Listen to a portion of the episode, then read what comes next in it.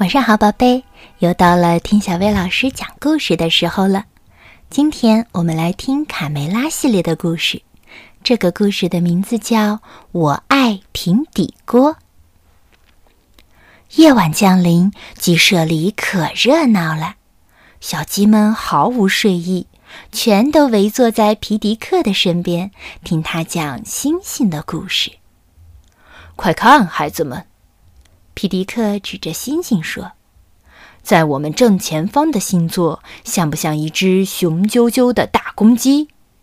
再看它闪闪发光的爪子，就像镶满了钻石的尖刀，随时准备与敌人一决高下。这个星座负责驱逐黑夜，迎接太阳。”哇，好棒啊！小鸡们兴奋地数着星星。大家再看。在农场主的方向有颗非常亮的星星，那是公鸡星，属于我们的星星。啊，真美呀！贝里奥、卡门和卡梅利多赞叹道：“当这颗星星出现的时候，就预示着冬天即将来临，同时这也表示我们举办一场大型节日庆典。”所有的亲戚都会赶来，冬至日就在明天了。哦，我们要过节啦！公鸡星万岁！爸爸，你看那个长得像平底锅的星座出现在我们鸡舍的上方，它预示着什么呢？哦，这个简单，我来回答。卢茨佩洛说。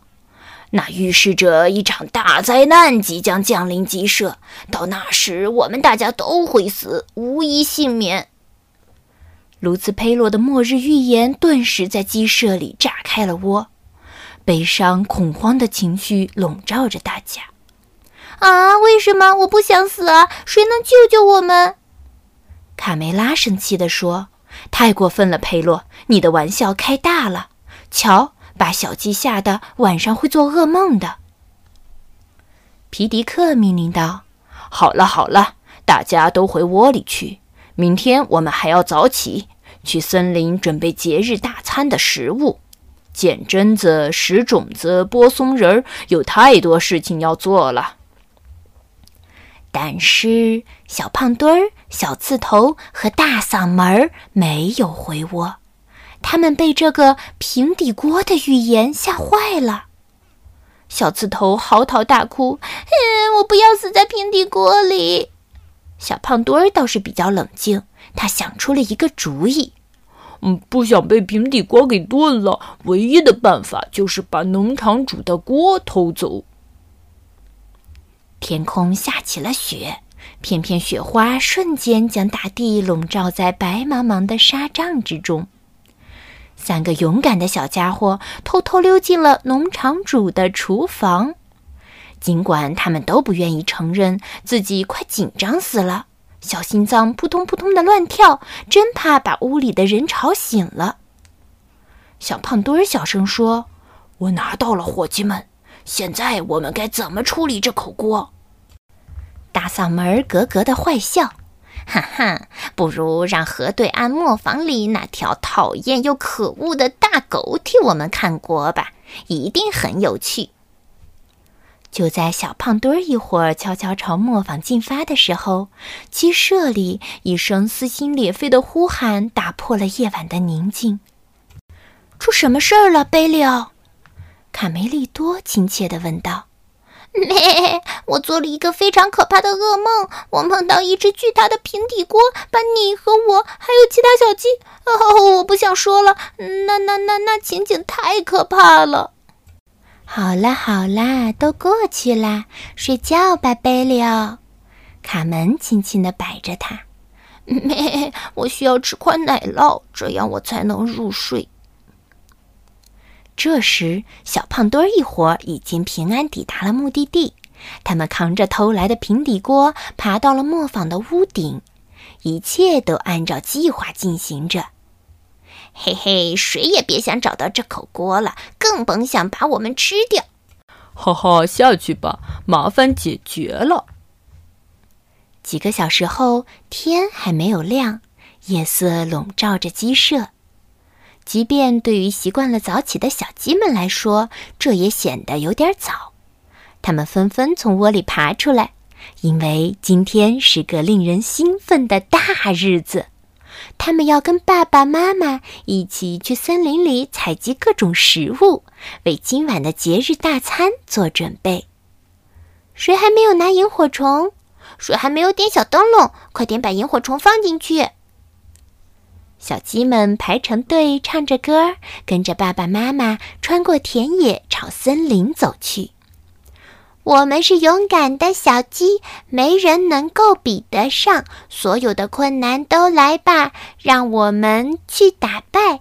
我们是勤劳的小鸡，森林里去觅食，捡了栗子丢榛子，你说亏不亏？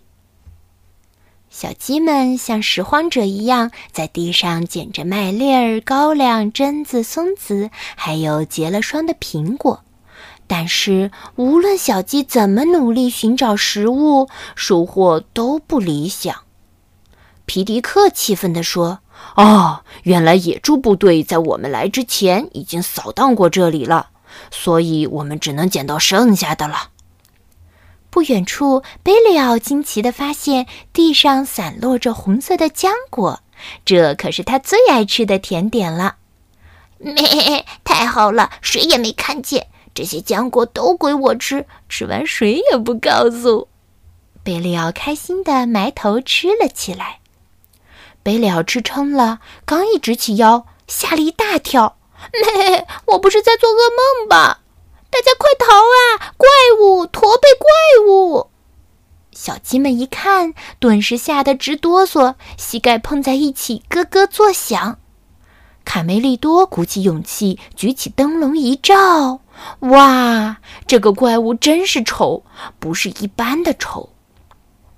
他为什么会被绑在树上？看他的牙，满嘴的蛀牙，一定是个贪吃的小孩。快看，他在流口水！啊，是麻风病，我们会被传染的。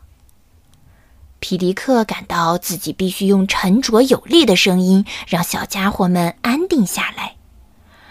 安静，别闹腾了。难道你们踩着电门了吗？这位先生是与世无争的商人。卡梅利多，帮我一把，解开绳子。哦，可怜的先生！这位先生戴着一顶可笑的大帽子，他非常感谢小鸡们，自我介绍道：“我叫巴迪格，从中东来，一个很遥远的地方。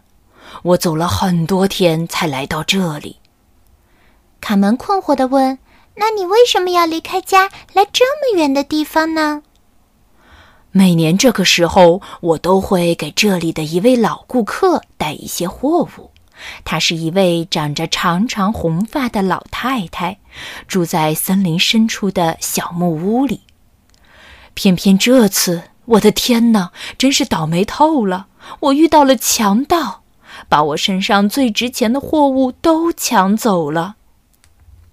皮迪克好心地说：“巴格迪先生，看您冻得直发抖，到我们家暖和暖和吧，吃点东西恢复一下体力吧。”卡梅利多兴奋地补充道：“今天晚上我们有盛大的节日庆典，和我们一起来庆祝吧。”回到鸡舍，大家把在森林里采到的所有东西都拿出来放在一起。失望的情绪顿时在屋里蔓延开来。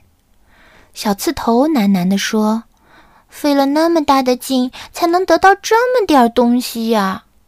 小胖墩嘟囔着说：“你们就捡了两个榛子和三颗松子儿啊！开什么玩笑？这哪来的大餐呀？”小刺头提醒道。可今天晚上，卡罗索舅舅和他的老婆孩子都会来到我们这儿。如果就给他们吃这些，那也太寒酸了吧！大嗓门做了个鬼脸，这还没算那个外国人的饭量呢，他肯定有我们四个人的饭量那么大。巴格迪根本没有把这句话放在心上。朋友们，今晚的盛典，我有一个救场的办法。巴格迪小心翼翼地取下头巾。那帮强盗抢走了我所有的货物，幸好他们没发现我最后保留的这点财产。你们看。”卡门惊叹地问：“这就是佩洛讲的梦神的故事里让人瞌睡的梦之沙吗？”骆驼巴格迪弯下腰对小鸡们轻轻说：“这可不会让人打瞌睡，这是上等的美味，你们将会体验到前所未有的愉悦。来尝尝。”这些从来没有见到过的白色颗粒，亮晶晶的，闪烁着光芒。小鸡们有点犹豫，想起爸爸妈妈一再告诫不要吃陌生人的食物。只有小胖墩儿毫不在乎，抓起一把就扔到嘴里。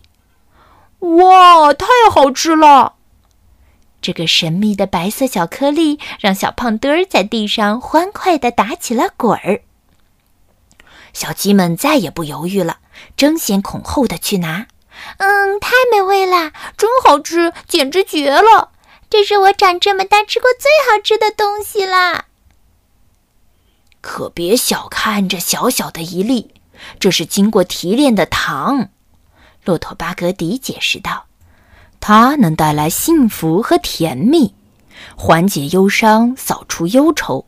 只需要吃上一口，无论年纪大小，都会露出满足的笑容。”卡门感叹道：“难怪你们那儿的人都长了一张笑脸。”骆驼激动地坐在了头巾上，说：“你们救了我的命，还给了我住的地方。作为报答，我要教你们用糖来做一块美味的阿拉伯蛋糕，就像变魔术。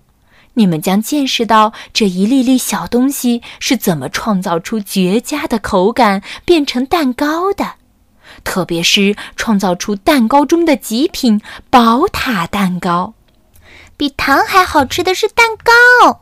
巴格迪变魔术，巴格迪做蛋糕。巴格迪说：“没问题，我需要一口平底锅。”卡梅利多喊道：“我的天哪！他说他需要一口平底锅，你们听到了吗，伙计们？”卡门打开门就要走。我知道哪儿能找到平底锅，它就在农场主的厨房里，靠近壁炉的那面墙上挂着呢。我们去把它拿过来吧。小刺头追了出去，叫住卡门：“等一下，等一下，平底锅不在厨房里了。”小胖墩儿别扭地承认道：“嗯，是真的。”啊，你们都干了些什么呀？卡梅利多气愤地说。时间这么紧张，距离节日庆典只剩下几个小时了。你们把锅藏到哪儿了？快说！